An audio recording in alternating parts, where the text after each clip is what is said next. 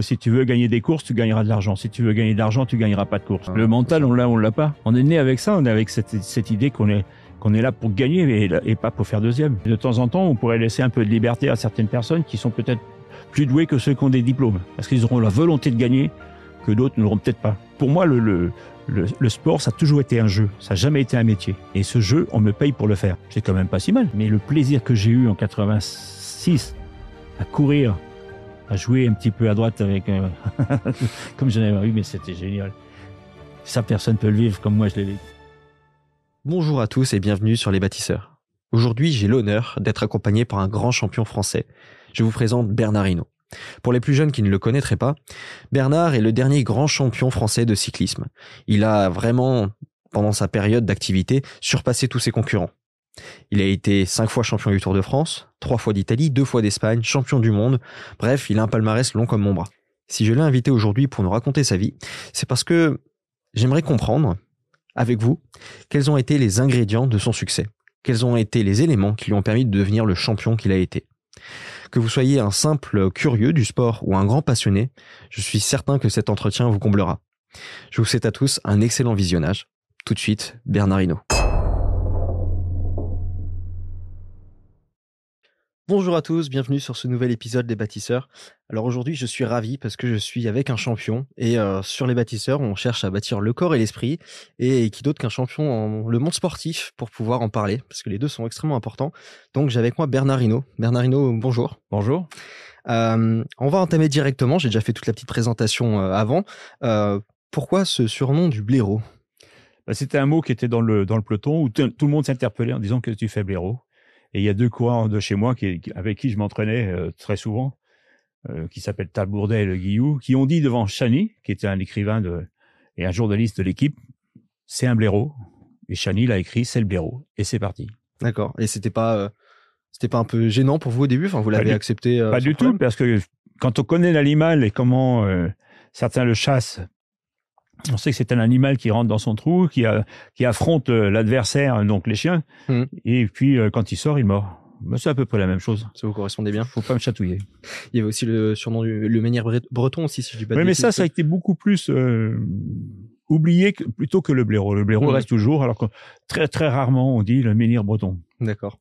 Euh, on, on, va reprendre du coup tout le fil de, de votre vie. Euh, on va commencer bah, par le commencement, donc votre enfance. C'était quoi votre enfance? Heureuse, un peu bagarreur. Je pense que c'est peut-être ce qui a fait ma, euh, ce que j'ai été, donc un, un combattant dans, dans, dans, le vélo. Mmh. J'ai une, une vie, ouais, je dirais heureuse avec euh, deux frères, une sœur, euh, des parents aimants. Non, non, c'était vraiment génial. Dans votre, dans l'éducation que vous avez reçue, ou peut-être dans les exemples que vous ont donné vos parents, il y a des, des choses que vous avez récupérées, vous, des règles qui vous ont construit, bah, qui ont été utiles. La, la, première des choses, c'est le travail. Mmh. Si tu bosses, tu as, tu as quelque chose. Si tu bosses pas, t'as rien. Donc euh, mon premier vélo, il a fallu que j'aille le. C'est mon frère qui l'a acheté et j'ai dû le payer à mon frère parce que euh, mes parents ont toujours dit si tu veux quelque chose, tu vas aller le chercher. Mmh. On te nourrit, on te loge, on te, on, on, te, on te blanchit, mais le reste, c'est du loisir. Donc tu vas te le chercher. D'accord. Et puis ça n'a pas été, ça n'a pas été difficile. Et c'est une bonne motivation pour gagner. Ils faisaient quoi vos parents euh? Alors mon père travaillait à la SNCF et ma mère avait euh, trois hectares de jardin. D'accord. Donc euh, il fallait que je lui donne un petit coup de pouce, même parce qu'elle faisait des oignons, elle faisait des carottes, elle faisait des, des, des, haricots et puis de la volaille, ce qui nous permettait de vivre presque en autarcie. Mmh. Et alors vous étiez un peu bagarreur, vous avez dit tout à l'heure. Est-ce que vous pourriez un peu développer cet ben, aspect-là de votre enfance? Très souvent, c'était il y avait l'église, il y avait de l'autre côté là, un mur, donc de chaque côté, il fallait que, comme il y avait l'école catholique et puis l'école euh, normale, quoi, bah, c'était mmh. la bagarre entre les deux. C'était bien. Ça en mettait une petite. Vous participiez euh, beaucoup à ça? Ah ben j'étais surtout le premier. ah d'accord. premier à prendre les coups, à les donner. Ah ben j'ai donné, j'ai reçu, mais ça fait partie de un peu comme dans la compétition. Après, on peut pas mmh. toujours gagner, c'est pas possible. Mmh. Ça, ça... Mais j'étais pas le dernier à donner. Ça vous a été utile sur l'aspect euh, peut-être résistance. Résistance et puis le, le, cet, cet, esprit de, de, de combattant qui, qui, qui, baisse jamais les bras, quoi. Hum, hum. Euh, et euh, l'élève, du coup, il était aussi tumultueux, il se bagarrait euh, dans la cour ou il était un peu plus. Bah, dans, dans, dans l'école, il valait mieux être tranquille parce que bon, à l'époque, moi j'étais chez les curés, donc les curés, si toi tu voulais chercher la bagarre, c'est eux qui t'en mettaient une, donc Et puis si tu en mettais une, tu disais rien parce que le père, il te remettait une deuxième. Hmm. Donc c'est une bonne éducation. Ouais, c'est c'est une très Bon, après, j'étais pas, euh, j'ai eu mon certificat d'études, euh, j'ai fait euh, après un brevet professionnel pour être ajusteur que que j'ai eu. Non, je, je me suis pas mal, trop mal débrouillé, mais mon brevet professionnel d'ajusteur, je ça m'a jamais servi parce que j'étais tout de suite dans, dans la compétition. Donc prendre quelques baffes, quelques coups de pied au cul, ça vous a été utile. Oui, oui, ça, ça permet de vraiment de, de dire, ok, je peux en prendre, mais je peux en donner. D'accord. Euh, le, vous l'avez évoqué un petit peu tout à l'heure. le- Du coup, votre premier vélo, euh, vous l'avez eu donc vous l'avez acheté à votre frère. Mm. Euh, ça, ça avait une signification déjà à cette époque pour vous ou juste vous étiez en train d'acheter un vélo euh, Bah, j'étais pas euh, spécialement un coureur au départ parce que moi je Oui, viens de la sûr. course à pied j'ai fait quatre ans de course à pied Hum. et puis j'ai un cousin qui était euh, qui était dans la compétition de, de, de vélo puis je me suis dit tiens je vais faire comme lui D'accord. donc euh, mon frère qui avait acheté ce vélo a fait une course il a trouvé que c'était trop dur donc j'ai dit Ben, dit donne-le-moi mais c'était une charrue le vélo c'est de la- de l'acier c'est hyper lourd et tout je suis arrivé à la première course que, que, que- j'ai fait. Le matin, j'ai dit à ma mère, je vais te ramener un bouquet. Et ma mère m'a dit, espèce d'innocent. Comme pour dire, euh, ça va pas, non? T'as jamais fait de compétition, tu sais même pas euh, ce que c'est qu'une course, et tu vas gagner. Et j'ai gagné. Hum. C'était le début d'une belle histoire de vélo. Et, euh, du coup, la maman était fière. euh, Ah ben c'est sûr, quand on voit euh, elle, bon malheureusement elle est plus là, mais quand on la voit avec le, le bouquet que je lui offre, c'est c'est quelque chose qui, qui te marque en tant que jeune jeune jeune personne quoi. mm, bien sûr. Et euh, votre père là-dedans, euh, par rapport à. Mon père aurait toujours voulu être un coureur cycliste, mais euh, Ah, d'accord. mon grand-père n'avait pas les moyens. C'était un, un agriculteur, il n'avait pas les moyens de lui payer un, un vélo. Donc, ben, qu'est-ce qu'il a fait? Il a été au boulot. Mais faut savoir que mon père, il a, il a jamais eu de voiture. Mm, Il a toujours eu que des vélos. Et ma mère aussi, elle a fait beaucoup de vélos. D'accord. C'était leur moyen de, de, de, de- déplacement. C'est un peu infusé quand même alors. Ben, Peut-être qu'ils m'ont donné un petit peu tout ça, leur résistance, leur volonté. Et puis, euh, je crois que ça fait un bonhomme. Et euh, vos débuts en, en professionnel, ça se passe comment? Alors, la première année, euh, je suis avec Jean Stablinski. Il me met dans, dans beaucoup de courses dans, dans le nord de la France, alors que moi qui n'étais jamais sorti de mon trou, pour ainsi dire. Et euh, ben, on s'est accroché à un moment donné. Parce, parce qu'il voulait que je fasse toutes les courses, il voulait que j'aille faire le, le Tour de France pour foutre le bordel pendant 15, 8 jours. Et puis après, il dit, tu rentres Non, si, si on va au départ du Tour, on va pas pour foutre le bordel, on va pour gagner. Et donc, comme j'avais 20 ans, c'était pas la peine d'essayer. Ce qui fait que j'ai fait une année avec, et puis c'est Cyril Guimard qui a repris l'activité de, de, de, de Gitane à l'époque. Et euh, il y a eu une bo- bonne entente entre nous. Il, il a amené des choses nouvelles. Donc, euh, la, recherche médicale avec le professeur Ginet, le, la suivi médical plutôt, plutôt que la recherche, l'alimentation, la technologie dans le vélo, euh, améliorer les, les performances. Et ça, ça a été un, un moment fantastique. Mm. C'est euh, quelque chose qui a beaucoup joué après dans vos réussites futures, ce, ce côté euh, optimisation un petit peu partout. Ah ben ça fait, oui, c'est quelque chose de très important pour moi. Donc euh, j'ai eu cette chance d'être à la régie Renault et à la régie Renault ils avaient une soufflerie. Mm. Donc une des premières choses qu'on a fait de, presque au départ, je pense que 76, 77 avec avec Cyril, c'est d'aller en soufflerie pour euh, pour voir euh, le- si la, la position qu'on a sur un vélo est la meilleure. Et là on s'est aperçu que j'étais vraiment euh, un crapaud sur une boîte d'allumettes. Donc j'étais vraiment pas bien du tout. Et quand on a trouvé cette, cette euh, la technologie, parce qu'on cherche, on cherche, et puis on met des capteurs cardiaques, on fait plein de petites choses, puis on s'aperçoit ben, qu'il faut euh, qu'il faut changer carrément la position sur le vélo. D'accord. Et à la sortie, on gagne 10 pulsations à la minute, ce Ah qui est énorme. Ok. En augmentant sa puissance, en étant dans une position de repos, euh, c'est fou. hein. De toute façon, on va, on va, on va y revenir là-dessus. On va détailler un petit peu parce qu'on a des pas mal de sportifs, alors peut-être pas dans, dans le vélo, je sais pas, qui nous suivent. Euh, donc je pense que ça sera des sujets euh, qui vont les intéresser. Euh, J'aimerais aussi parler de la, de l'importance peut-être du coach dans les débuts. Euh, le premier coach important que vous avez pu avoir et le rôle qu'il a pu jouer. En quoi ça vous a construit après? Le, le premier, c'était Monsieur Leroux, quand j'étais cadet, donc à 17 ans.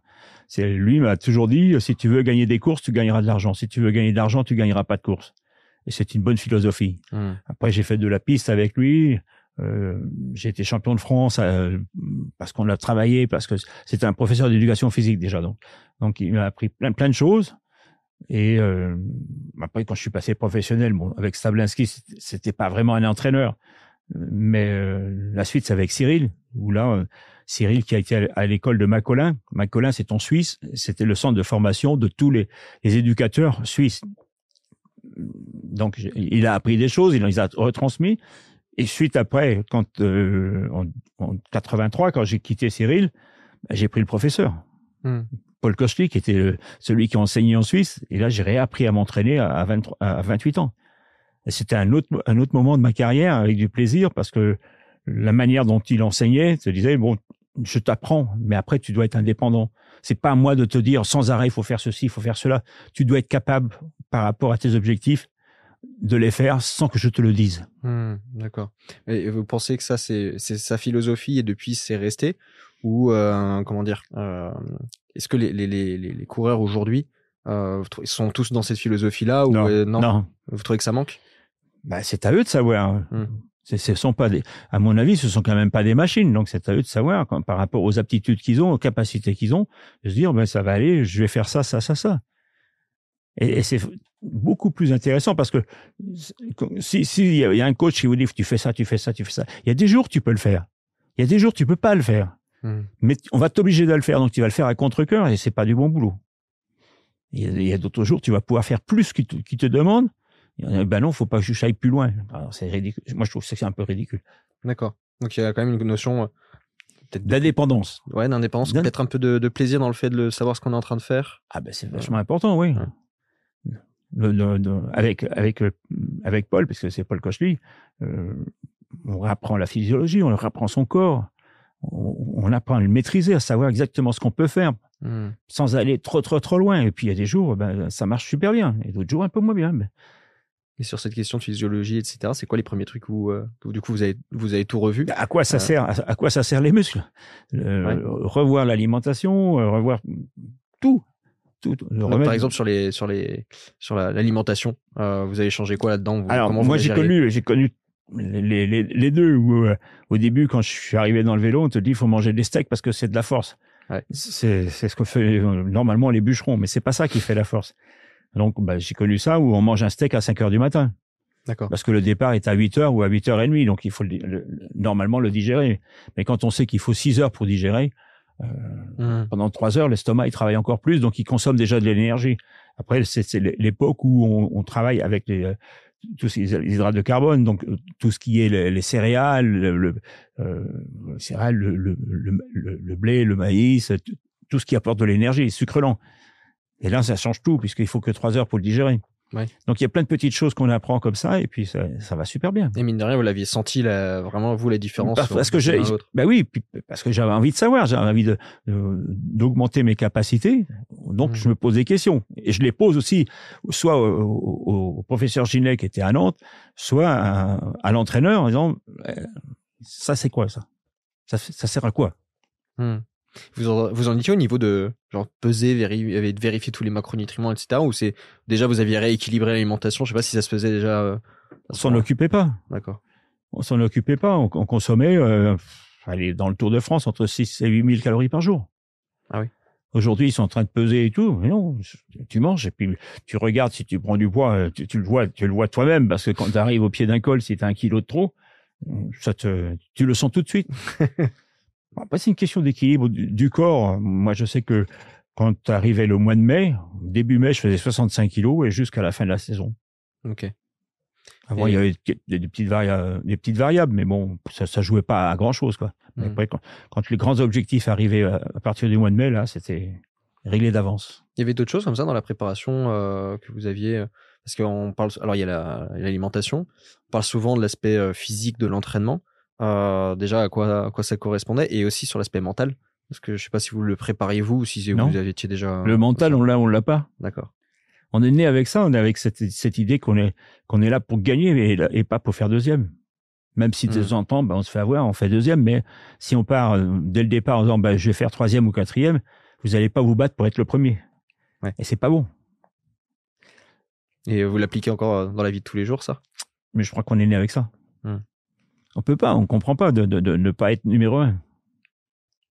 Oui, d'accord. Et vous avez, comment dire, c'est quelque chose qui va être souvent interprété aussi euh, mal, c'est-à-dire euh, de l'ego mal placé ou Prétentieux.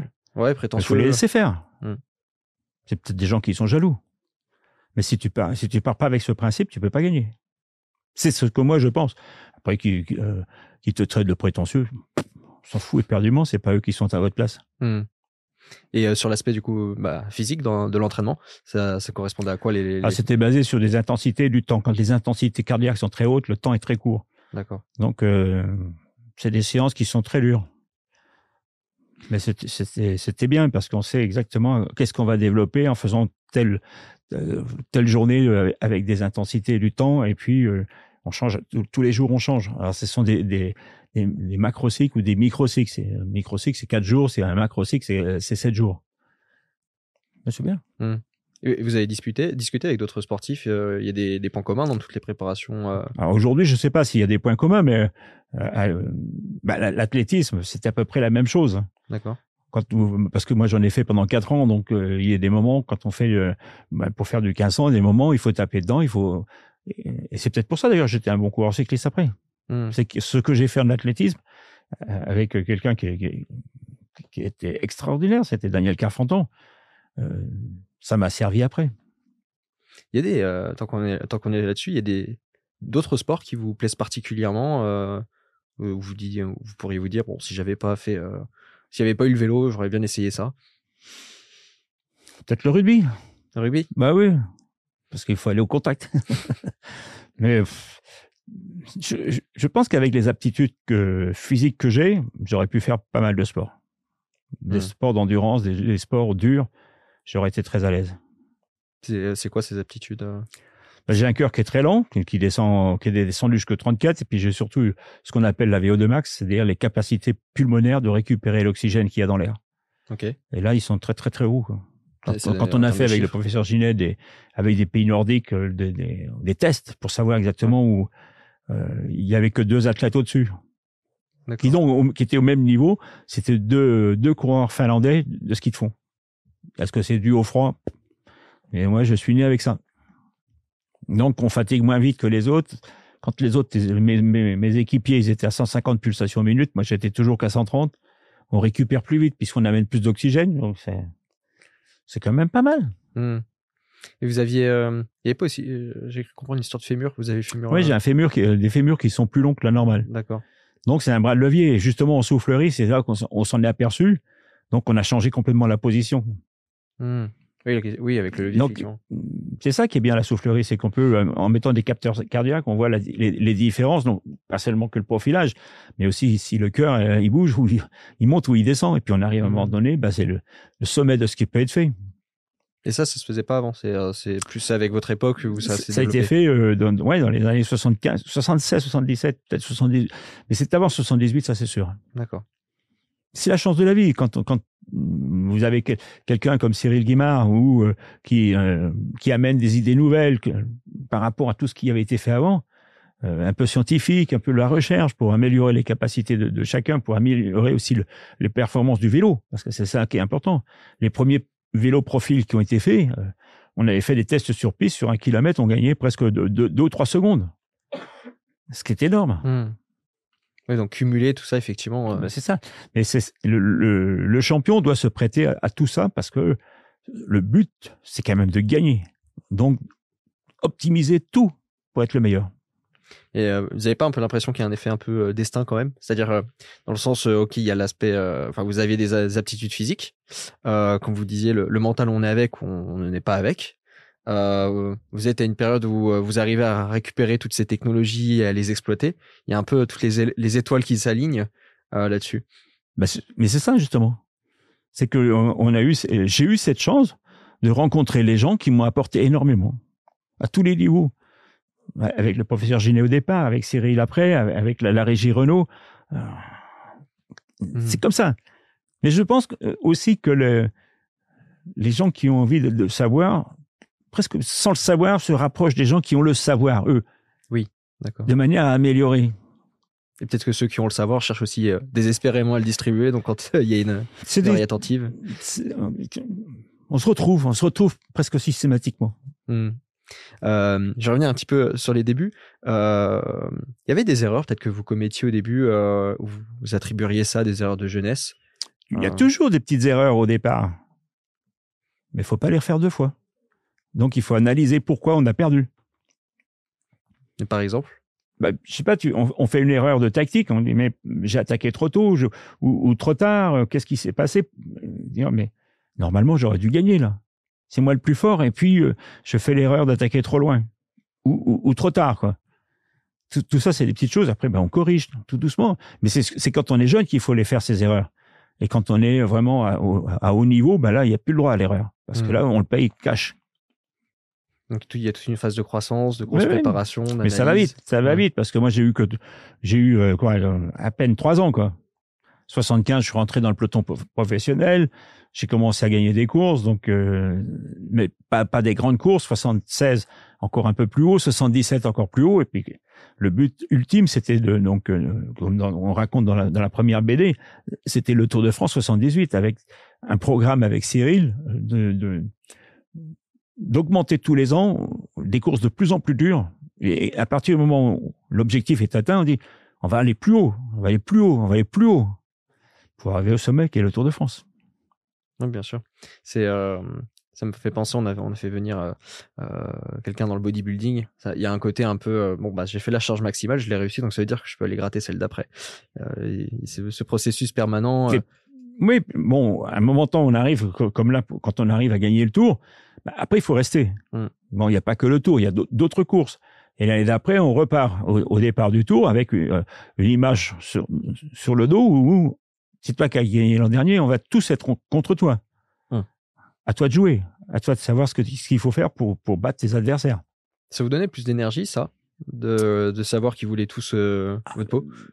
Mais c'était comme ça. C'est sûr que ça donne de l'énergie. Mais j'ai jamais été plus méchant en course dans, dans, le bon sens du terme, quand j'étais second. Hmm. Bah, quand tu es premier, bah, tu domines, tu corriges, tu, euh, tu, regardes ce qui se passe, mais quand j'étais second, là, il fallait être celui qui était devant moi, il avait intérêt d'être sur le qui-vive, parce que la moindre erreur de sa part, ça pardonnait pas. Et euh, sur ces trois années, non, qui sont des, les années euh, bah, pré, on va dire, grande compétition, vous avez vous, étiez comment en fait dans votre état d'esprit? Vous saviez que vous alliez, vous étiez avec cette mentalité en mode je vais aller tout gagner, je vais cravacher, je travaille, je travaille, je travaille, on va y aller Ou est-ce qu'il y avait un côté un peu plus où vous preniez juste du plaisir et euh, les événements vous ont porté? Je prends du plaisir avant et puis après c'est les événements qui me portent. Parce que le, pour moi le, le, le, sport ça a toujours été un jeu, ça n'a jamais été un métier. D'accord. Et ce jeu on me paye pour le faire. C'est quand même pas si mal. Euh, donc après, vous, vous faites votre, euh, alors, vos, grands débuts. Euh, alors, vos grands débuts, il y a aussi de grandes difficultés. Il y a par exemple une chute au critérium du Dauphiné, si je dis pas mmh. de bêtises. Euh, et là, déjà, à ce moment-là, on voit euh, l'état d'esprit, vous vous relevez, vous repartez tout de suite. Euh, quand vous quand vous finissez euh, le critérium du, du Dauphiné, là, vous dites ça y est, je suis dans le grand bain, c'est le moment, je vais me prouver à tout le monde ce que je peux faire? Ou euh, vous, vous êtes dans votre truc. Je suis dans, dans mon monde, je suis dans la course, je suis là, euh, avec mes équipiers, le, les gens qui nous entourent, le mécano, le kiné, mais dans dans dans, dans l'esprit d'équipe, vraiment quoi. Hmm. Et puis on se dit bon après tout, on va on va aller voir après. Mais déjà comme le programme avec Cyril avait été prévu euh, d'avoir des courses de plus en plus dures. Le Dauphiné, c'était un objectif. Euh, là, les classiques avant, c'était aussi... Là, on savait pas trop. Et c'est là qu'on a commencé à comprendre que je pouvais jouer dans la cour des grands. Le Dauphiné, c'était là où il est capable de grimper. Mais après, ben, ça continue. Et d'après, on a fait euh, le, tour de, euh, le tour d'Espagne dans l'objectif de savoir si je pouvais tenir les 21 jours avec l'idée de gagner le tour derrière. Hmm. Et quand on a, quand euh, il y a eu un sondage en 77 qui avait été fait par l'équipe pour que je fasse le tour, on a dit non, non, non, on viendra en 78 et on viendra pour gagner. Donc on n'a plus le droit à l'erreur, on est obligé de le faire. Et on l'a fait. Hmm. Mais avec avec de la sagesse, avec euh, pas de panique, vraiment serein jusqu'au dernier jour, quoi. Et l'avant-dernier jour, il y avait un, super contre-la-montre de 72 km. J'étais à 18 secondes, 14, 14 secondes ou 18 secondes de, de Job. Je l'avais déjà battu dans un contre-la-montre, donc j'étais sûr de moi. Donc, euh, je n'ai pas fait de cadeau. Mais vous étiez, euh, en fait, il y a eu la sagesse de, du coach derrière. Vous êtes rangé derrière ça. Ça s'est pas fait. euh, Il n'y a pas eu de conflit Bah, entre vous. Vous étiez non, plutôt d'accord. euh, pendant très longtemps, jusqu'au moment où on s'est séparés. Et il y avait une, une envie de gagner de tous les côtés. Hmm. C'est pour ça que euh, Cyril amenait euh, la technologie, la- la- pas mal de choses, et moi j'amenais ma force, mon, mon envie de, de gagner, et, ce qui faisait qu'à la sortie il y avait des résultats. Et donc euh, en 78, le, le premier Tour de France Voilà. emporté. Euh, et c'est vraiment à ce moment-là qu'il y a un, un basculement en termes de popularité. euh, c'est le premier Tour de France que vous gagnez ou ça s'est fait progressivement Ça s'est euh, fait progressivement, mais c'est sûr que tout, tout le monde était content de- que que, que, que j'arrive. Bon, il y avait eu Bernard Thévenet avant, 75, 77. Euh, moi, j'arrive en 78. Euh, je suis jeune par rapport aux autres. J'ai juste 23 ans, c'est un peu l'équivalent de l'âge où Eddie Merckx a dû gagner le Tour. Euh, la manière de le faire. Et puis derrière, ben, les gens, ils ont dit, ah, tiens, d'où il vient celui-là? Mais il y avait déjà cette histoire de, du Dauphiné, hmm. où euh, quand dans dans la chute, dans le col de porte, euh, c'est passé la télé en direct. Donc Oui. là, ça déjà, ouf, d'où il sort celui-là? Et, et puis les classiques d'avant, avant déjà qui avaient euh, marqué parce que C'était diffusé les classiques. euh? Oui, oui, oui, mais il y avait longtemps qu'il n'y avait pas eu de, de Français à gagner des classiques Hmm. et d'un seul coup, euh, j'en gagne deux en deux en, en quatre jours quoi. Oh. Alors que d'habitude, il n'y avait pas de Français euh, prétendant à la victoire dans, dans, dans, dans les classiques. Et puis une belle comme Liège-Bastogne-Liège. Hmm. Et là, les Belges avaient dit, euh, la, la première que j'ai gagnée à, à Gand-Wevelgem, euh, au royaume des aveugles, les borgnes sont rois. En parlant que parce qu'il n'y avait pas Merckx, parce qu'il n'y avait pas euh, la moitié des grands champions belges, parce qu'il y en avait un paquet. Donc après, ben, on a remis les choses au point. Boum. Bah, tant que vous avez parlé euh, de Merckx, euh, peut-être développer le rapport que vous avez, euh, Ah, vous avez entretenu avec lui. Même encore aujourd'hui, c'est, il y a l'admiration l'un pour l'autre. Moi, j'ai, ça a été mon idole parce que euh, parce que c'est Merckx, parce que c'est le plus grand, parce que de, de, de tous. Et puis le deuxième, c'était Anctil. Et puis après, j'ai eu cette occasion de courir avec lui. Et euh, en- dans le soix- en 77, justement, suite à ma chute, euh, ben, il, il était en- un peu en difficulté et il m'a donné un coup de main dans, dans la montagne parce que moi, ben, suite à la chute, j'avais quand même quelques difficultés aussi. Et il me disait accroche-toi, accroche-toi à. Alors, quand Merckx, Merckx te dit accroche-toi, qu'est-ce que tu fais? Tu t'accroches hein, jusqu'au moment où tu exploses. Et puis il te- réattend et tu recommences et tu te bats. Et, et finalement, j'ai gagné le Dauphiné alors que s'il n'avait pas été là, je suis pas sûr que j'aurais gagné. Et, Donc euh, c'est ça, le, je pense, je sais pas, il faudrait lui demander à lui, mais il a vu en moi son successeur, hmm. même si j'étais pas un Belge. Mais ça, ça vient d'où cet esprit-là? Parce que on est, on pourrait se dire bon bah c'est tous des gros compétiteurs. Limite, euh, on a envie de flinguer le gars à côté. On, on va pas avoir ce, cet élan de, de, de bah, je sais pas si on peut appeler générosité, gentillesse ou de, de soutien en tout cas. Euh, ça vient d'où? Avec Eddie, peut-être que c'était aussi de régler des comptes avec tous ceux qui l'avaient un peu chatouillé avant. D'accord. Et il, il s'est peut-être dit, alors j'en sais rien parce que je suis pas à sa place. Moi, j'imagine ça. Il a dit, tiens, le petit jeune, je vais l'encourager, je vais l'aider plutôt que ceux qui sont devant. Et je crois que c'est ça. Tant qu'à faire, euh, sa petite revanche. Oui, oui. Je vais encourager le petit jeune plutôt que les anciens. Et il vous a apporté après parce que bon, euh, vous êtes croisés, mais euh, vous arrivez juste après lui en général. De On a- générale, après, donc, on euh, en a parlé beaucoup. Quand j'ai gagné Liège-Bastogne-Liège sous la neige, il était dans la voiture, il était euh, époustouflé de, de, de voir, mais lui aussi, il a fait des numéros exceptionnels, quoi.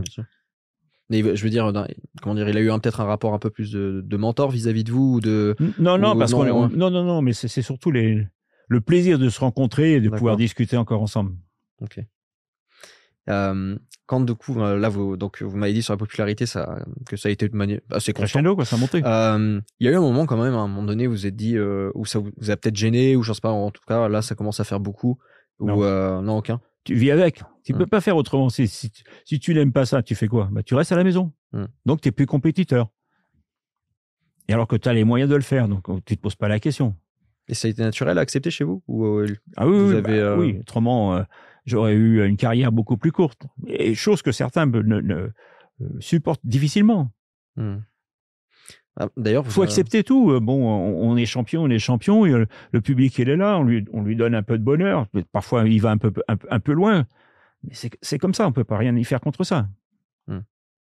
D'ailleurs, vous avez des ren- rencontré, croisé des, des gars où vous disiez euh, physiquement c'est une machine, mais il manquait autre chose.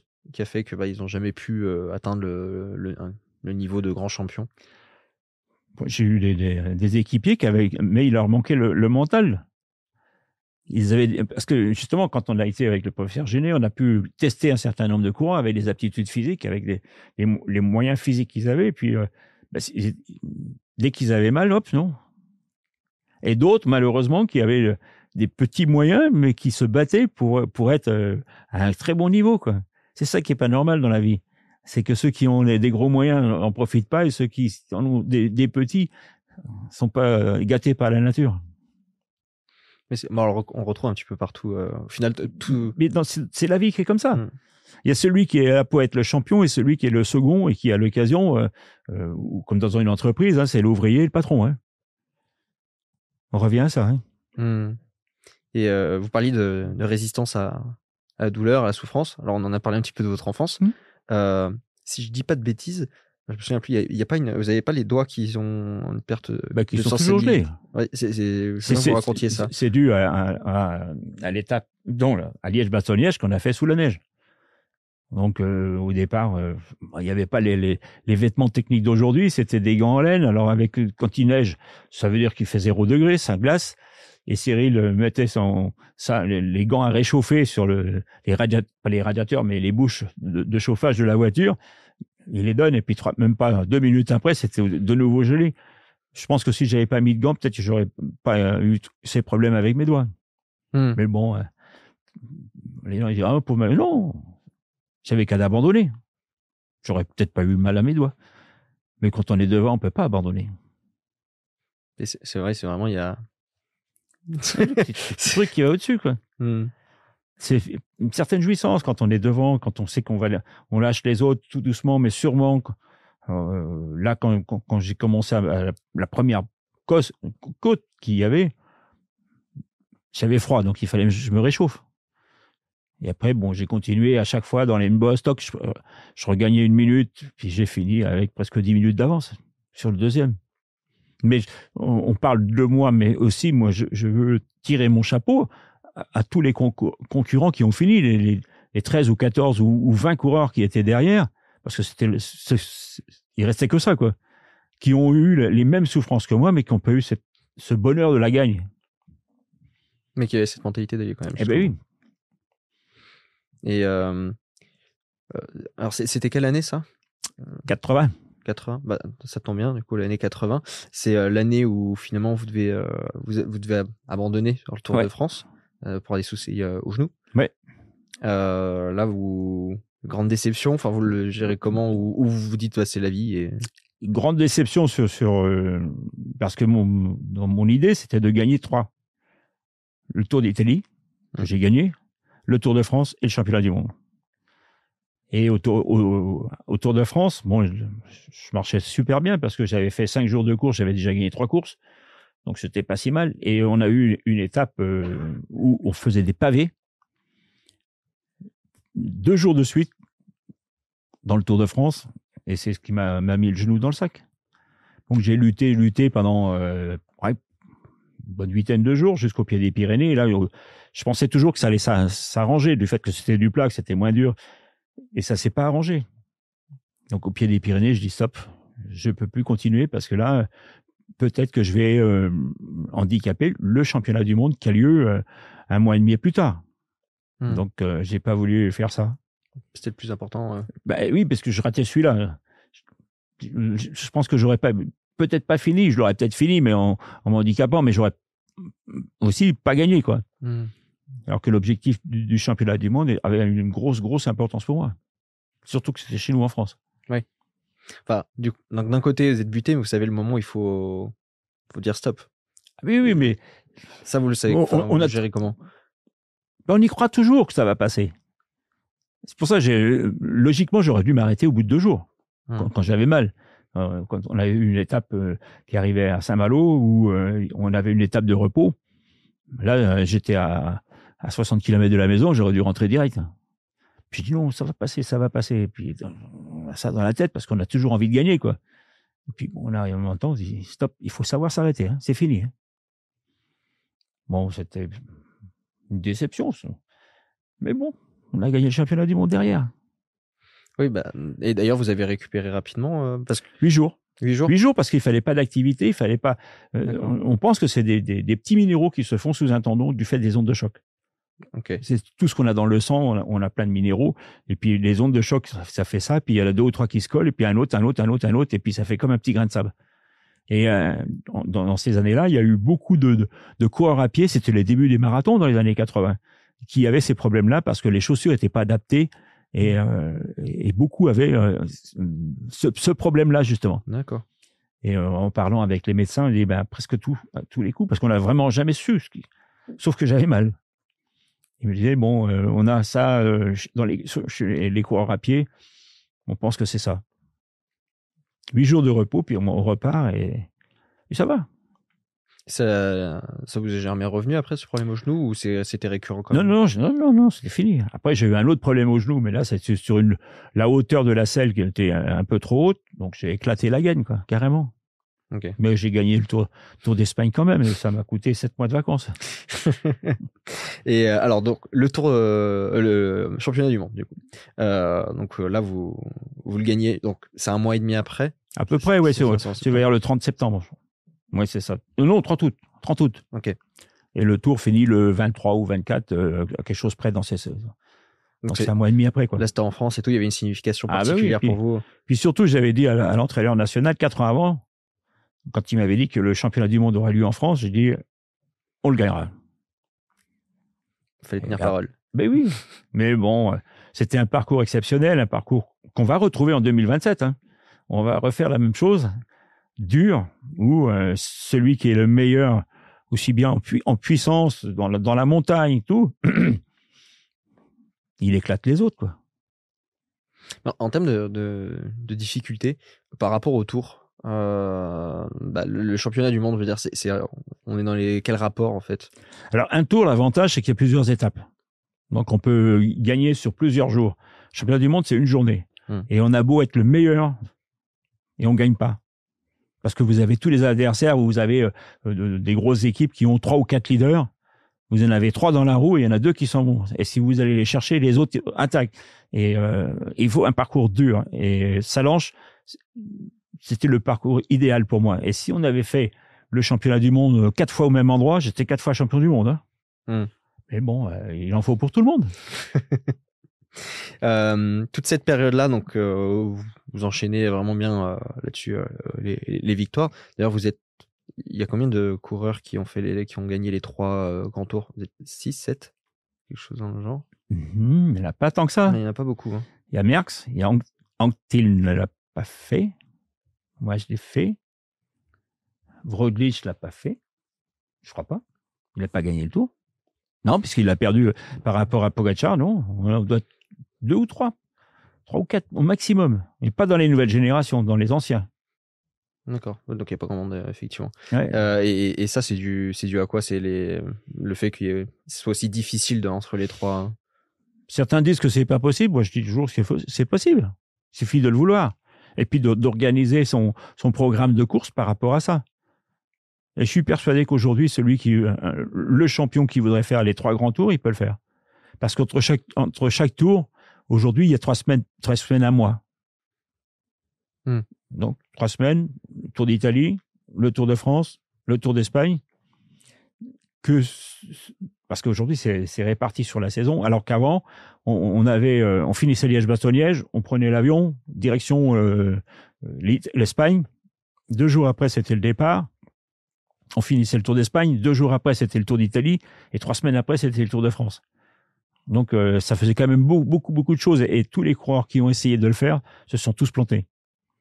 Alors qu'aujourd'hui, avec les trois semaines d'écart entre chaque, ça, ça- ça- ça doit être Hmm. possible. Peut-être qu'un autre vous rejoindra. hein. Oui, mais on, voit un, équipier, équipier qui a gagné aussi le Tour d'Espagne, c'est cette queue. Euh, c'est un équipier en or. Il a fait le Tour d'Italie pour euh, pour. Il a fait euh, l'équipier en or pour euh, Ville-de-Garde. Et il va au Tour d'Espagne et c'est lui qui gagne. Bon, peut-être les autres l'ont- aidé, un petit peu, mais ça veut dire que c'est possible de le faire. Et euh, les, les Français dans tout ça, on, on en est où? Parce que ça fait longtemps qu'on n'a plus de. On a des, on a des bons coureurs, mais je, pense qu'ils n'ont pas les aptitudes physiques pour être au-dessus du lot. Comme peut avoir Pogacar, Vildegarde ou euh, Van Aert ou euh, Evenepoel. Des gens, des gens qui. A, Evenepoel, il vient du football. Donc, capitaine de l'équipe de, de, Belgique, junior. D'un seul coup, il arrête. il fait un peu comme moi. Quoi. Moi, j'ai sauté de l'athlétisme au vélo. Lui, il arrive, boum, du football, vélo, et il gagne. Et de quelle manière? Hmm. Alors, notre cyclisme, aujourd'hui, ben, on a des jeunes, on a des, on a des bons jeunes, mais euh, je ne crois pas qu'ils ont les aptitudes pour gagner le tour. Tout simplement parce que ce ne sont pas des rouleurs. Ils ont, ils ont, c'est des bons grimpeurs, mais ce ne sont pas des extras. Quand euh, Ville-de-Garde ou quand euh, Pogacar vont faire un, gros coup de bagarre dans, la montagne, ben, les nôtres sont pas là. Hmm. Alors, est-ce qu'il faut changer de tactique Moi, je pense qu'il à l'occasion, il vaudrait mieux courir pour gagner des étapes, gagner à l'occasion le, maillot à points, mais il faut pas être dans les tout premiers. Il faut être très loin derrière au général, où on va vous foutre la paix, et puis comme ça, vous allez pouvoir vous balader, parce que vous ne serez pas dangereux pour le classement général. Hmm. Et euh, c'est lié, à quoi ça? C'est qu'on n'en trouve plus? Ou c'est euh, qu'on on cherche pas vraiment, euh, on teste pas ses aptitudes physiques? On n'a peut-être pas le, le, coureur avec des aptitudes qui sont hors normes, comme moi je peux avoir avec euh, des fémurs plus longs, une VO2 max très très élevée. Bah, on n'a pas ça, on n'a pas ça. Hein. Mmh. Ça se fabrique pas. Hein. on est né avec ça. il y a bien un Français quelque part qui doit, qui doit l'avoir, faut le, faut le trouver. Encore faut-il qu'il ait la volonté d'aller de, plus loin. Non, ce qui serait intéressant, ce serait de, récupérer les, données physiologiques de tous les coureurs qui sont en compétition et, on comprendrait pourquoi certains coureurs sont au-dessus du lot. Et ça, ce serait génial, quoi. Moi, ça mm. m'intéresserait d'avoir ça, de savoir comment euh, physiquement il est fait. Est-ce qu'il a des grandes fémurs, euh, des, avant-bras, tout. Comment il est euh, la toquante, comment elle va. S'il a un cœur qui est bas, s'il a une VO2 max élevée. Et là, on peut dire, bah ok, bah, si lui il a beaucoup d'oxygène, c'est le carburant, et l'autre, il, en a moins, bah, il tousse derrière. Mmh. Ouais, dans, tous les sports, en vrai, ça serait passionnant à, regarder parce que bah, du coup, les aptitudes en fonction plus du sport vont évoluer. donc, euh, c'est intéressant. On pourrait peut-être aussi le regarder euh, sur la population euh, française parce qu'en fonction des départements, des différents, certains vivent au bord de la mer, d'autres il y a la montagne. Est-ce qu'en plus. oui, mais est-ce qu'il faudrait qu'il fasse du sport? Oui. Si on prend dans la population courante, le, peut-être qu'il y a 50 euh, 000 personnes en France qui ont des capacités physiques mmh. extraordinaires, mais qui n'ont jamais pratiqué vraiment le sport, ou un tout petit peu comme ça. Mais après, euh, si on les détecte pas très jeunes, oui, bien sûr. Euh, ils rentrent dans la vie active, le type, il a, il a son, son job, il n'a pas envie de... de il pense pas qu'il pourrait mieux gagner à l'occasion en étant compétiteur. Oui, bien sûr, mais ce que je voulais dire, c'est que peut-être qu'on peut trouver dans les différents coins français euh, des, des, des, récurrences différentes Je crois pas. Non Non, non, non. Si j'étais né à Bruxelles, si j'étais né n'importe où, ça aurait été pareil, puisque je suis hmm. né avec ça. C'est pas. Euh, non, c'est pas parce qu'on est dans une région que, que, que l'on a des aptitudes supérieures à d'autres. Je, je, pense pas, parce que quand on a été, quand on a fait ces tests avec les, les Nordiques, bah, c'était deux skieurs de fond nordiques. Tout simplement et on pense parce que c'était le froid qui fait que les poumons se sont développés un peu plus. Oui, effectivement, euh, j'ai lu ça quelque part aussi, que plus on était dans au nord, plus les, gens avaient tendance à avoir des poumons euh, euh, développés. quand, on, quand on est dans la situation où, bah, là, vous avez championnat du monde, les trois tours, vous enchaînez victoire-victoire, comment on continue à se fixer les objectifs? Parce qu'à un moment donné, peut-être qu'on peut aussi se dire bon bah j'ai tout gagné. Euh, non, parce que le... pas ce problème sur les objectifs à, suivre en permanence. C'est simplement parce que c'est une compétition, c'est un jeu. Donc on en veut toujours plus. Et le jeu fait que ben, on a un adversaire, dit comment je vais pouvoir le battre aujourd'hui? Je vais le hmm. battre dans un contre-la-montre, je vais le battre en montagne, je vais lui mettre une petite correction à tel endroit, à tel endroit? Je vais le surprendre parce que il n'aura pas regardé sa carte et euh, il y a un endroit où le, vent va changer, il va partir à droite, à gauche, et on va lui faire un coup de Trafalgar, comme on dit, boum, boum, et c'est fini. Non, c'est l'envie de gagner toujours. Hmm. Vous avez déjà. Il n'y a pas eu des moments quand même où vous avez l'envie d'abandon qui s'est. Ça, je ne connais euh, pas ça. En, compétition, j'ai jamais eu. Euh, on peut l'avoir sur une course, mais qui n'a pas une trop grosse importance. Et puis on se dit, mince, il faut peut-être même que que je bosse un peu plus pour, pour- parce que là j'ai un objectif dans un mois et il faut que je sois performant, il faut que je le gagne. Et le, le, le- Mais dans les grands événements, j'ai jamais eu cette fatigue en disant ah ben non, c'est dur. Non non, Hmm. je suis là pour gagner dès le départ. Après, y a, y a- il y a- vous avez certainement eu des moments qui ont été plus difficiles que d'autres. Euh, Il y en a qui vous viennent à l'esprit. euh, Ah ben, c'est sûr quand euh, quand j'étais derrière euh, de- Laurent Fignon, quand- quand j'ai fait deuxième, je, je, je n'admettais pas. Dans ma tête, je voulais gagner. Et lui, il était plus fort que moi, donc il, il m'a mis une correction. Hmm. Mais l'année d'après, c'est moi qui ai fait le contraire. Moi, je sortais d'opération, il, il faut à peu près autant de temps que le temps qu'on est arrêté. Mais bon, euh, c'était comme ça. Puis il fa- il faut accepter. Euh, j'ai eu un, un adversaire qui s'appelle Job Zutemel, qui n'a pas eu de chance, qui est toujours tombé euh, ou contre Merckx ou contre moi. Le jour où moi je suis pas là, c'est lui qui gagne parce qu'il le mérite ré- réellement, quoi. Mais c'est un super coureur, mais il a jamais baissé les bras. Et, si j'avais été second, je crois que j'aurais tout fait pour essayer de gagner.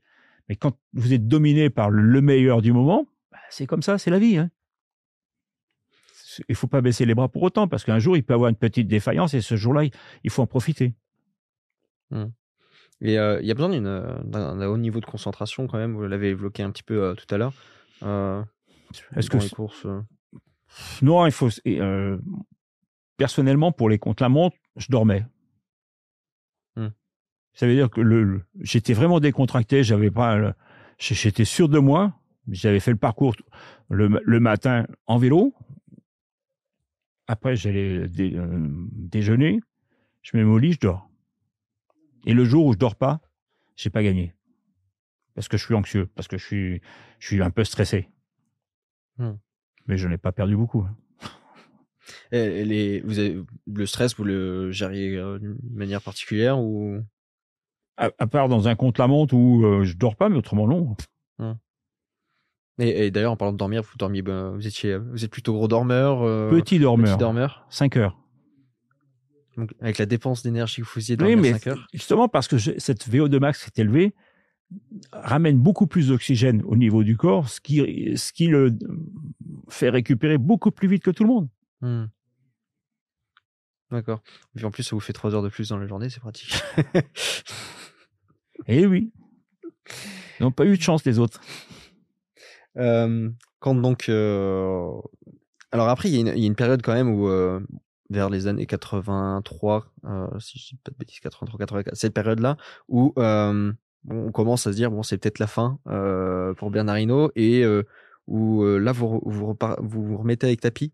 Si, Ouais. euh, à ce moment-là, Euh, ça s'est passé comment avec Tapi euh, le, le super bien, le super bien. Moi, personnage. j'étais quand, quand on a été lui présenter l'équipe, puisque je quittais la régie Renault et, et Cyril, on lui a présenté l'équipe et tout, et, et lui qui venait de racheter Look, donc il faisait que les fixations de ski. quand on lui a proposé le projet, il dit bon, je veux pas savoir combien ça coûte. Moi, je viens de racheter une société, il s'appelle Look. Le complément du ski, c'est quoi? Le vélo. Alors, si tu me fais une pédale automatique, je te signe le contrat.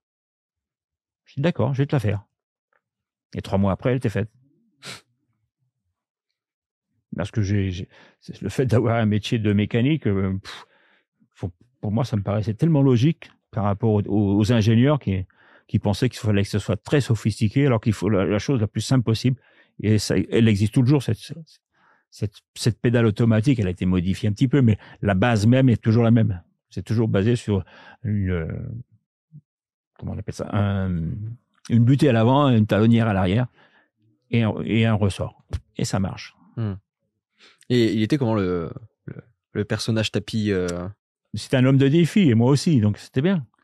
Plusieurs fois, il, il me dit que ce que tu vas aller faire, comme pour dire, mais c'est même pas la peine que tu ailles. Il me dit, t'as qu'à venir voir, toi, tu verras. Et après, tu gagnes. Et après, il pleure. Mais, euh, il venait nous voir dans les courses, alors que j'étais à la régie Renault, j'ai vu une fois le patron euh, de la régie Renault en, en 7 ans, quoi. hmm. Alors qu'avec Tapi, il venait le, le week-end, s'il y avait une, une belle, une belle étape ou un, ou un contre-la-montre, il arrivait. euh, C'était c'était bien, il mangeait avec nous, quoi. Et on discutait de- un petit peu de tout. Et ça, c'est grandiose. Hmm. Il apportait de l'énergie en plus. euh, il apportait, enfin, il, Et le fait qu'il soit là, c'est important, mais Et puis le, le, le fait qu'il nous ait donné cette chance de, de repartir avec une nouvelle équipe, Hmm, on avait envie de le remercier à notre manière, c'est-à-dire en gagnant des courses. d'accord. Mais il nous a jamais dit, il faut me gagner ceci, il faut me gagner ce. Euh, Non. On, a, on a dans cet esprit de gagner et de remercier les gens qui, qui nous donnent un coup de pouce. Quoi. Et euh, mais en tant que peut-être en tant que chef d'équipe, si je peux l'appeler comme ça, euh, il, il arrivait à peut-être insuffler des choses de temps en temps. Où Il n'avait pas besoin. Il avait pas besoin. Il n'avait pas besoin. Il savait très bien qu'il y avait une, une, su- une superbe équipe, même si c'était pas des grands leaders, mais des, des équipiers, des, des gens vraiment euh, costauds. Et puis bon, je pense, je pense qu'on lui a fait bien plaisir. Euh, bon bah au final vous avez, euh, il avait, il avait bien misé puisque euh, Ouais. en 85 donc euh, c'est euh, vous gagnez vous. Et Après, Lemon en en- 86, En ouais. 86 euh, c'est euh, j'ai oublié son nom. Greg Euh, Lemon. ah, Craig Lemon Ouais. qui gagne. En plus un bon coup. Euh, De médias, ouais. c'est un bon coup marketing. L'Alpe euh, au passage, euh, parce qu'il il visait en fait le, le marché américain. Si. Ben, pourquoi on, a engagé Greg? Parce qu'il m'a quand même demandé. euh, J'avais envie de, de- de- qu'il soit là, mais je dis moi ça me dérange pas du tout. Hein.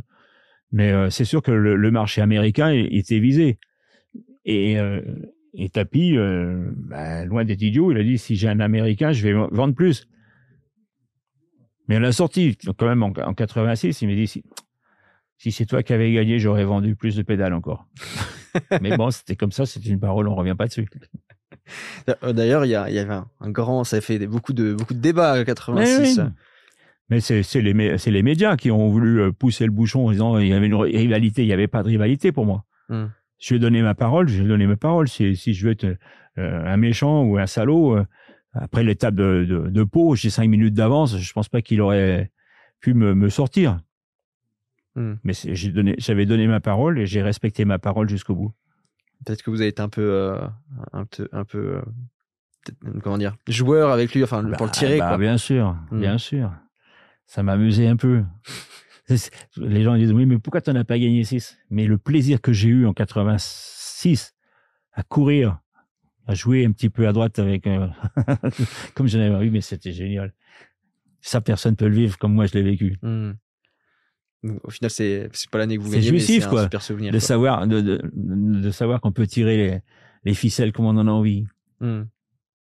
Ça, c'est euh, lié à l'expérience que vous aviez accumulée au fil du temps, plutôt? Oui, oui, et puis, le- et puis le jeu, le plaisir. Hmm. Parce que si on devait prendre entre 85-86 et plutôt euh, 78, alors, il y a certainement une évolution là-dedans. Qu'est-ce que euh, vous avez, vous avez eu, vous avez été exactement le même tout le long? Ou euh, je sais pas, peut-être que euh, bah, avec le temps, peut-être que physiquement vous avez euh, changé des choses. Non, non, non, non, non, parce que en, en 78, on était euh, 78 surtout 79, c'était le début de la transformation du vélo. Donc on avait déjà commencé en 78, on l'a fini en 79, et après on est resté avec les, les- les mêmes mêmes dimensions, les mêmes mensurations partout jusqu'à la fin. Parce que c'était le sommet de ce qu'il pouvait faire. On pouvait pas aller plus loin. Ok. Donc euh, là, pas de, pas de changement en particulier. Ah non, non, non. Après, dans la montagne, ça change pas non plus. Et puis, euh, la seule chose que, que j'ai changé, c'est vraiment les méthodes d'entraînement entre Cyril, qui avait ses méthodes à lui, et Paul Kochli, qui est les méthodes modernes avec les pulsations et tout, et celles qu'on retrouve aujourd'hui, mais avec des machines, quoi. C'est les machines, alors que nous, c'était notre pouce qui nous donnait les pulsations. Au départ, la montre, et après, euh, notre corps nous disait, maintenant tu peux y aller. Top, maintenant tu peux y aller. Top, maintenant tu peux y aller. On n'a même plus besoin de, de mettre le, le pouce pour avoir les pulsations. Le, le fait d'écouter son, son cœur, parce qu'on on le sent bien quand on fait des efforts violents. Vous savez, à, à 5 ou 6 pulsations près, c'était bon. Ok.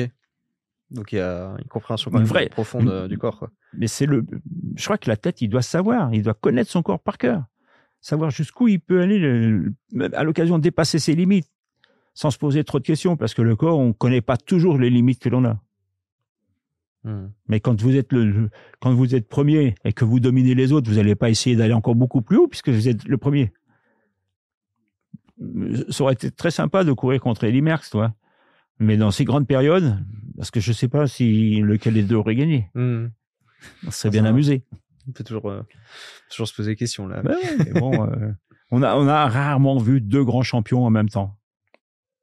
Il y a eu Copy Bartali, mais autrement, euh, il y a toujours un champion qui a dominé tout le, tout le reste du peloton. Hmm. D'ailleurs, ça peut être, peut être triste parce qu'on peut avoir un second qui du coup n'est jamais, jamais le champion et peut-être qu'il aurait été dans une autre Ben, période c'est un- de champion. un- oui, oui, c'est un champion quand même, mais et malheureusement pour lui, il tombe sur, sur un os, quoi. Hmm. Là, on en a deux euh, actuellement qui, euh, qui, qui nous font rêver un petit peu. Hein. C'est Ville-de-Garde et Pogacar, parce qu'un coup c'est toi, un coup c'est moi. Et euh, c'est vraiment euh, une lutte d'homme à homme, quoi. Et ça, c'est ça m'a ça me refait rêver du vélo, parce que en même temps, je rêvais plus trop. Hmm. Quand on arrive à, aller à, à 10 km de l'arrivée, je viens à la télé, je regarde le résultat. Hmm. On écoute un peu la radio, c'est ouf, il y a une échappée, bon bah ça va. Donc, ça sert à rien de rester là puisque dans 10 on va, on va avoir le résultat à 10 km de l'arrivée. Ou en montagne ou jusqu'au pied du dernier col, personne n'avait bougé. Alors que là, on a quand même des, des coureurs qui sont beaucoup plus performants et puis qui, qui, qui s'amusent vraiment quoi. Hmm. C'est- juste une question de caractère ou il y a eu un, il y un- un Il changement dans y le a une nouvelle qui fait- génération qui fait qu'ils se posent pas de questions. D'accord. Et ça, c'est génial. Hmm. Les autres étaient trop cadrés. quand il y avait eu euh, Eleos à un moment donné qui gagnait ou ceux qui étaient avant, euh, c'était ça, c'était réglé d'avance. Ils se mettaient à, à 5 devant ou 6 devant et que je t'emmène à mort et puis personne pouvait attaquer. Là aujourd'hui, il y en a qui attaquent, qui osent attaquer. Et Pogacar, des Villes-de-Garde, euh, des Vrodlich, euh, euh. Hmm. on a un peu de plaisir. Il y a- eu des, certainement beaucoup d'autres changements euh, en termes de technologie, etc. Après, Euh, vous en pensez quoi tous ces changements? Est-ce que vous y avez aussi peut-être euh, participé un peu de l'autre côté euh? Non, non, non. Nous, ce qu'on a fait, donc, avec les vélos profil, les premiers vélos carbone aussi, c'était, c'est Luke qui les a fait, la pédale automatique, les recherches d'entraînement. euh, Aujourd'hui, tous les, les contrôles sont faits avec des capteurs et tout ce que tu veux dans, dans tous les sens, l'ordinateur. Avant, c'était ton corps qui te disait. Alors, ok, c'est la technologie. Mais c'est pas plus euh, important que ce que l'on faisait il y a 40 ans. Hmm. Tout ce qui a été fait par, par Paul Kochli, c'est lui qui a, qui a mis en route, pour ainsi dire, tout ce qui est aujourd'hui. Sur les intensités, sur le temps, sur les, les- les temps de récupération et tout. Hmm. Et si Paul Kochli aujourd'hui était un, un entraîneur, il sera encore un très bon entraîneur par rapport à tout ce qu'on a aujourd'hui. Le mot est lâché. Euh, vous avez- euh, sur la question aussi de, de l'oreillette, euh, j'ai vu un- une vidéo de vous en voiture. Vous étiez en voiture à ce moment-là, je crois, où vous ralliez sur la question de l'oreillette. Moi, je suis contre. Parce que ce ne sont pas des machines. Moi, je me suis, je me suis engueulé avec Cyril des fois. Je lui ai dit, moi, je m'occupe de mon guidon et toi de, ton, gui- de ton volant. hein. Parce que Mm. c'est- toi qui sais si tu as la- la- l'aptitude aujourd'hui pour être devant ou, ou, ou tu bouges pas. Hmm. Quand on est dans la voiture, attaque. Ben oui, mais je peux pas. Attaque. Ben non, j'ai plus, j'ai plus de jus, j'ai plus rien. Tu fais comment? Et puis un jour, il va, il va dire, ah non, tu restes tranquille. Et puis, euh, alors que tu pourrais euh, être devant. Et moi, ce qui me désole de temps en temps, j'entends des coureurs qui disent, ah mais aujourd'hui, j'avais les jambes. Ben pourquoi t'es pas devant? Pourquoi t'es pas devant si t'as les jambes? Ah moi, on m'a pas dit. Putain, mais c'est pas possible ça. Pour, pour quelqu'un qui aime gagner, tu, tu peux pas accepter ça. C'est encore une fois, c'est le mental, c'est le caractère. Eh oui. Quand donc là, bon, on a 86, donc vous faites le- la passation. Euh, vous retrouvez à la retraite, vous Mm. posez officiellement le vélo. Euh, Il y a pas un manque quand même juste après là? Non, parce que c'est une- moi qui ai décidé de m'arrêter. C'est pas quelqu'un qui me fout dehors. D'accord. Et c'est toute la différence. Hmm. Parce que dès- le jour où j'ai arrêté, je savais ce que j'allais faire déjà dès le lendemain. Mm. Moi, je me suis arrêté le 11 novembre parce qu'il fallait faire une fête, une grande fête avec euh, 20 000 personnes. Et le 19, j'étais déjà chez ASO. D'accord. J'avais une ferme en même temps. Euh, après, on a eu un- une société même de distribution de matières premières pour les boulangers pâtissiers. Donc, euh, c'était pas mal, quoi. J'étais Mm. bien occupé. Oui, donc vous avez pas eu cette. euh, Pendant 20 cette ans, j'ai pour euh, ainsi dire pas pratiqué le vélo, moi. D'accord. De temps en temps, avec Eddie Merckx, avec euh, Rudy Altig, avec Moser, chez, en Allemagne, là, mais c'était 60 km, deux fois 30. C'était plus la fête que de faire du vélo. Hmm. Donc, je sortais le vélo de, la- euh, de la housse. je faisais mes 60 km, il retournait dans la housse jusqu'à l'année d'après, quoi. Et en, en, 86, en 86, oui. En, en 80, en 2016, 2006, quand j'ai arrêté la ferme, je dis là, ça serait peut-être mieux que tu refasses un peu de vélo quand même. Physiquement, il faut que tu t'entretiennes. Quand t'as plus de boulot dans, dans la ferme, il faut. Et donc, Mhm. on a, j'ai recommencé à faire du vélo. J'en ai bavé pendant trois mois. Et puis, j'ai retrouvé les petites sensations. Et puis, aujourd'hui, je me fais plaisir. Euh, mais ça vous a pas du tout manqué pendant 20 ans sur le vélo? Vous étiez pas tout- jamais pensé. D'accord. Parce que j'avais plein d'activités. Et c'est ça qui est important. C'est d'avoir quelque chose pour ne pas être en train de glamber, quoi, en disant, mais qu'est-ce que je fais, putain, qu'est-ce que je vais à faire? Ah, ben, je sais pas. Non. C'était une vie tellement à fond, à fond tout le temps que il fallait arrêter à un moment donné. Mhm. Et, euh, et pourquoi la, pourquoi l'agriculture alors? Parce que sa vie, sa vie, un coureur qui a été toujours dehors euh, toute sa vie, euh, il peut pas euh, du jour au lendemain être dans un bureau, c'est pas possible. hein. Ouais. Il va, il va péter les plombs. Ça, ça aurait été mon cas. Donc l'agriculture, parce que tu sèmes, tu récoltes, tu vois si tu as bien bossé. On revient un peu, un peu à la même chose. Le travail, le travail, le travail fait que tu as les résultats au bout. D'accord. Et Euh, puis c'est passionnant. hein. Si vous, si vous avez de, de l'élevage, vous faites de la génétique, vous voyez vos animaux qui progressent d'une année sur l'autre parce que parce que vous avez bien travaillé, vous avez fait les bons accouplements entre un taureau et une vache et tout, mais c'est le pied quoi. mhm. C'est une autre compétition Vous avez appris ça comment? Sur le sur le tas parce que je suis pas paysan de base, hein. je suis ajusteur. Mais bon, euh, quand on aime les défis, on se pose pas de questions, puis on y va. Mhm. Et, vous l'avez- du coup, et donc vous l'aviez fait avec votre femme, je suppose. Oui, c'est ce ma femme qui s'en occupait. Moi, j'étais encore ailleurs, donc euh, c'était elle la paysanne, mais il fallait bien que je lui donne un petit coup de main quand même, surtout l'hiver. Le reste du temps, bon, ça va parce que les animaux, ils étaient dehors puisque c'est de la race à viande. Mhm. Et euh, il, il, il vous leur- il y avait pas des taureaux, vous avez donné un nom. euh, Alors, c'est pas moi, il y avait dans, dans, dans, dans tout le- l'ensemble de- des gens que je connaissais, il y avait des, tau- des taureaux qui s'appelaient Ulrich, d'autres qui s'appelaient Undurain, parce que chaque année, il y a une date, il y a une, une lettre. qu'il fallait trouver. Donc, il y en a qui disent, bah, c'est celui-là, il s'appelle Undurain. ah bah oui. Et celui-là, Ulrich. Ah bah oui. c'est pour euh, c'est le nom donc de, vos- de vos, de vos adversaires. Bah oui. Bon, bah, à l'époque, c'était le, le, le blaireau était déjà passé, donc euh, autrement, il y en aurait un qui serait appelé blaireau. Et, euh, et donc, euh, vous avez fait ça pendant 20 ans, Ouais. à peu près. Euh, vous avez toujours élevé les mêmes, les mêmes bêtes ou... Ah non, tu, tu- tu changes, tu changes. Hum, Il y a eu, une- eu pas mal de choses. Au départ, j'avais l'ancien locataire, j'avais promis de- rester avec nous jusqu'à la fin de sa retraite. Donc, on avait euh, 10 vaches à lait parce que on n'avait pas le droit à plus. Donc, avec un petit peu d'élevage de, de, donc des jeunes taureaux de, de, de 9 mois à 18 mois, 20 mois. Après, euh, quand lui, il a pris la retraite, on a tout laissé en friche. On a fait des courses de moto, motocross dans, les champs. Puis il fallait entretenir. Je dis, mince, euh, moi, j'ai appelé un marchand de vaches, j'ai dit, amène-moi des, animaux, quoi. Puis j'étais pas trop mal. J'ai dit, amène-moi un taureau. Le taureau, il a fait son boulot. Et j'ai rencontré sur le, Tour de France des éleveurs. Il me dit, nous, on, t'offre des, doses de taureaux, mais bon, je pensais des, des bons taureaux. Et ils m'ont amené des taureaux qui étaient des, euh, des champions, qui faisaient le concours à Paris, donc des très haut de gamme. D'accord. Je dis là, je peux pas mettre ça sur mes chèvres. Il y avait toutes les couleurs, moi. hein. Donc, pendant un an, on a liquidé toutes celles qui étaient de couleur, des jaunes, des noirs, il y avait de tout, pour racheter de la pure race charolaise. Et puis, on s'est mis dans, dans l'élevage à fond et, et la génétique surtout. Et ça, Ok. c'était- marrant. Je veux bien que vous développiez euh, sur la génétique euh, là-dessus, ce que vous avez appris, ce que vous pourriez partager. Ben, La génétique, c'est euh, vous avez une vache. Bon, elle a, elle a, elle a un petit défaut. Euh, soit elle donne pas assez de lait, soit elle est pas assez conformée. Soit... Il y a plein de petites choses, quoi. Donc ça, c'est l'observation aussi de. Et puis vous dites euh, sur le veau qui va naître, je vais essayer de corriger en mettant ce taureau qui- qui a pas ce défaut. Et on regarde le résultat à la sortie. Ok. Et ça marche des fois, des, marche, des fois ça marche pas parce qu'on n'a pas mis.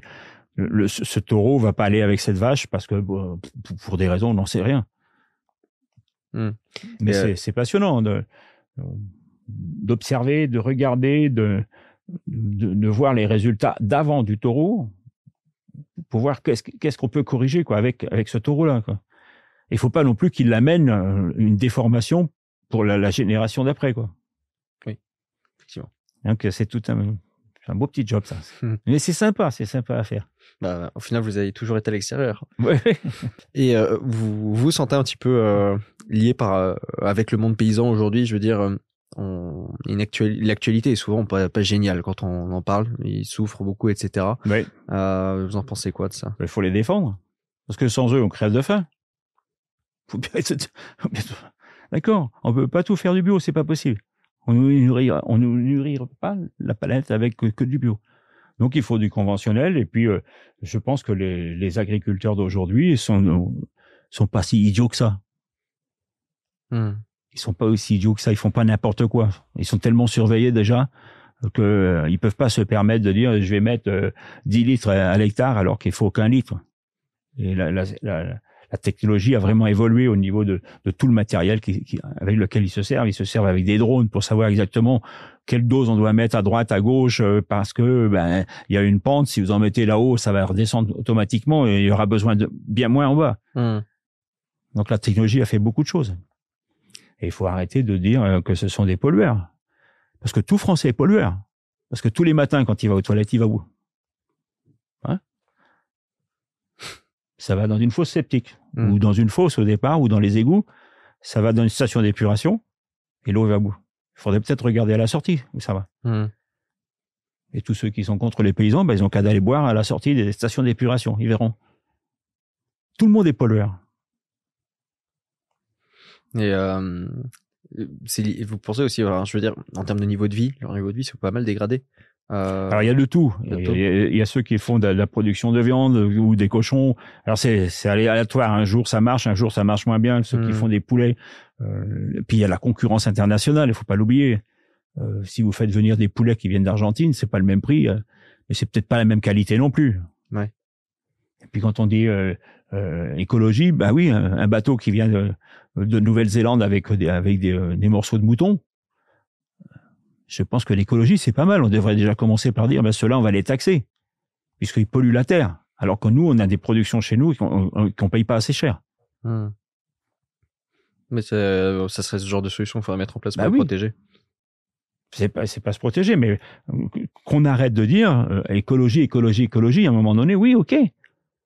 Mais dans ces cas-là, il faut aussi euh, Pensez à, tous ceux qui polluent euh, à travers le monde avec des bateaux euh, qui sont aujourd'hui qui sont pas tous euh, il y en a qui sont encore au pétrole lourd et d'autres qui sont qui commencent à être au, gaz ou avec de bientôt électrique. Mais on peut pas tout changer du jour au lendemain. Je, je comprends pas. Les gens ils voudraient que dire ah ben non c'est comme ça non.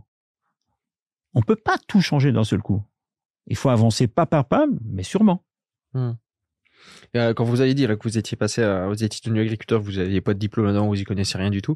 Vous avez appris comment du coup? C'est, euh, je veux bien sur le, tas, mais vous avez des, des bah, contacts, des. Ben oui, déjà tous les gens qui sont autour de chez vous, euh, l'ancien locataire, il avait des connaissances de la terre. Il savait exactement hmm. quand on peut aller, quand on faut pas aller parce qu'elle est mouillée, parce qu'elle est trop dure, parce qu'elle est trop souple. Rien que ça. Après, quand vous êtes avec d'autres personnes, vous discutez. Et puis, il y a aussi des techniciens et si vous êtes très curieux, quand le technicien il vient, il est super content de vous apprendre des choses. Donc j'étais à l'école avec les techniciens. D'accord. C'est qui m'a appris euh, beaucoup de choses. Vous pensez qu'on a fait peut-être un peu trop sur les. alors évidemment, il y a besoin de diplôme pour un médecin, ce genre de choses, mais ce que je veux dire, c'est que euh, peut-être vouloir tout passer par le diplôme, euh, cette habitude de chercher à les collectionner. Est-ce que c'est bien ou c'est mal Mais de temps en temps, on pourrait laisser un peu de liberté à certaines personnes qui sont peut-être plus doués que ceux qui ont des diplômes. Hmm. Parce qu'ils auront la volonté de gagner que d'autres ne l'auront peut-être pas. Ça, ça, revient un peu aussi. On peut faire plein de choses, même si on n'a pas fait d'études. On n'est quand même pas si idiot que ça. Hmm. Moi, j'ai fait du commercial alors que je savais même pas au départ ce que c'était qu'une marge. Ben, j'ai appris. Et je me suis pas mal débrouillé. Vous avez quoi en, en tant que commercial? J'ai fait chez Look parce qu'au départ, euh, j'étais relations publiques, un peu, euh, j'ai une entreprise, puis on m'a dit, débrouille-toi, t'es, es directeur commercial. Ben, je me démerde. Hein. J'étais voir mon collègue du, ski, puis je dis, mais comment on fait? Explique-moi. Et puis hop, ça s'enchaîne et on apprend. D'abord on fait, ensuite on C'est un peu comme dans la course, il faut apprendre tout, il faut tout apprendre quand on arrive jeune. On, apprend le métier et puis après, ben, on avance. Euh, il y a une, euh, j'ai une citation euh, euh d'Anctil euh, qui disait euh, Bernardino confirme une fois de plus que la meilleure façon de se défendre est d'attaquer. Vous pensez de manière générale, il en parlait évidemment dans un cadre vraiment du cyclisme, mais ça peut se récupérer comme une phrase de, de vie, ça? Bien sûr. Une, avec une autre devise que j'avais, c'est quand tu quand tu veux, tu peux. Si tu veux quelque chose, eh ben tu vas tu vas l'avoir parce que tu vas travailler, parce que tu le voudras. Hmm. Et il y avait une autre, une autre citation que, que, que j'avais avec moi. Euh, tant que je respire, j'attaque. C'est-à-dire, je suis pas mort, donc j'y vais. Si vous aviez euh, un message peut-être à faire passer à des jeunes qui nous écoutent aujourd'hui, euh, quelque chose que vous aimeriez leur, leur transmettre, ça serait quoi? Croyez en vous.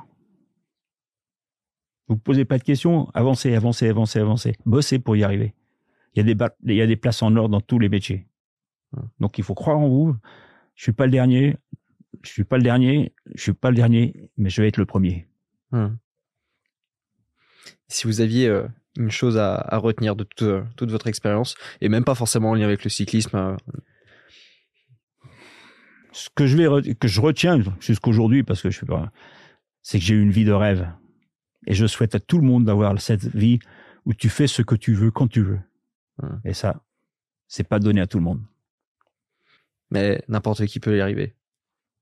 Si moi je suis, j'y suis arrivé, je vois pas pourquoi un autre pourrait pas y arriver. Hmm. Euh, on finit. Alors évidemment, j'en ai pas fait la, la promotion, mais vous avez, euh, vous participez un petit peu, à, vous cherchez à transmettre maintenant? Euh, aussi votre passion, votre histoire.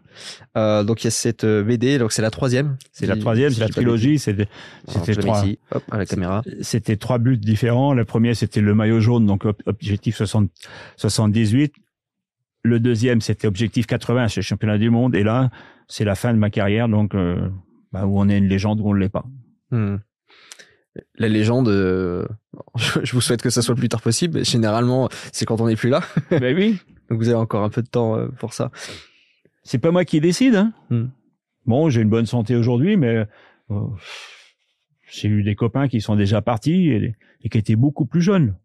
Donc, faut être fataliste, c'est tout. Mais j'espère mourir le plus tard possible. Et, tant qu'on est sur la question de la, transmission, euh, c'est quelque chose d'important là pour vous euh, maintenant à cette étape, de chercher à essayer de, transmettre un peu des, des, valeurs, des notions, des. Euh, Mais c'est ce que je fais. C'est ce que je fais avec mes petits enfants. J'ai deux petits fils de 7 et 9 ans et euh, j'essaie de leur redonner ça, leur envie, le d'être les meilleurs. Hum. On verra après la sortie, mais il faut commencer tôt. Euh, et, par, et par le biais des, euh, des BD, euh, comme c'est un peu comme des mangas, le but c'est que des jeunes s'y intéressent et puis se disent mais si lui l'a fait, pourquoi moi je le ferai pas? Hmm. Faut les faire rêver. Le rêve fait qu'on peut y arriver. C'est, vous aviez eu des figures comme ça où vous avez pu. Moi, j'avais deux, deux champions. C'est Anctil et, et, et, et Merckx. Hmm. Ils m'ont fait rêver, ils m'ont fait envie avoir envie de faire la même chose dès que j'ai vu que j'avais des, moyens physiques. Parce qu'au début, on n'en sait rien. Puis après, on se dit tiens, mais je suis pas si mauvais que ça. si je suis capable de gagner des classiques comme Merckx, comme euh, Anctil, et après si je peux gagner des tours, ça veut dire que je suis pas trop loin, quoi. Hmm. Mais si on n'essaie même pas, c'est sûr qu'on on réussira pas. Voilà. euh, dernier point, alors, on finit toujours les entretiens. Alors, je, vous avais pas prévenu avant, donc euh, peut-être ça vous viendra naturellement. Euh, on aime bien finir avec des petits conseils de lecture. Alors, donc il y a, y a, la BD, je mettrai le, lien en description. Euh, des conseils de lecture, ou si c'est pas des conseils de lecture, peut-être des choses auxquelles s'intéresser, euh, que euh, pour que bah, les personnes qui viennent de finir l'entretien continuent toutes seules leur chemin après. Est-ce qu'il y a des, bah, choses comme ça? Déjà qui lisent la, BD, c'est la première des choses. Et puis après, je pense qu'il faut s'intéresser à plein de choses à, plein de revues. Il faut pas rester dans, dans, dans, quelque chose de strict. Euh, il y a tellement de, de, de belles revues euh, de voyages, de d'histoire, de, de, technologie. Donc il y en a pour tout le monde. Donc profitez-en. Eh ben parfait. Eh bien écoutez, euh, merci beaucoup. Merci à vous d'être venu ici. C'est un, un- vraiment un grand plaisir de vous avoir ici. Euh, N'oubliez pas, tant que j'ai encore tous euh, votre attention, de liker la vidéo, de mettre un petit commentaire euh, pour le référencement de la vidéo et pour que peut-être d'autres passionnés qui n'ont pas le référencement puissent l'avoir, parce que ça, ça marche comme ça. Euh, de vous abonner aussi. Et euh, puis bah, si ça si ça vous a plu n'hésitez pas à aller faire un tour sur la chaîne. On a plein d'autres entretiens. Il y en a énormément avec euh, Marais Édition qui fait aussi du coup votre BD on a euh, alors d'habitude c'est plus militaire hein. on a les commandos marines on a un légionnaire. Voilà. Mais euh, mais cette fois-ci on a, on a un grand sportif. C'était un vrai plaisir. Merci beaucoup. Merci.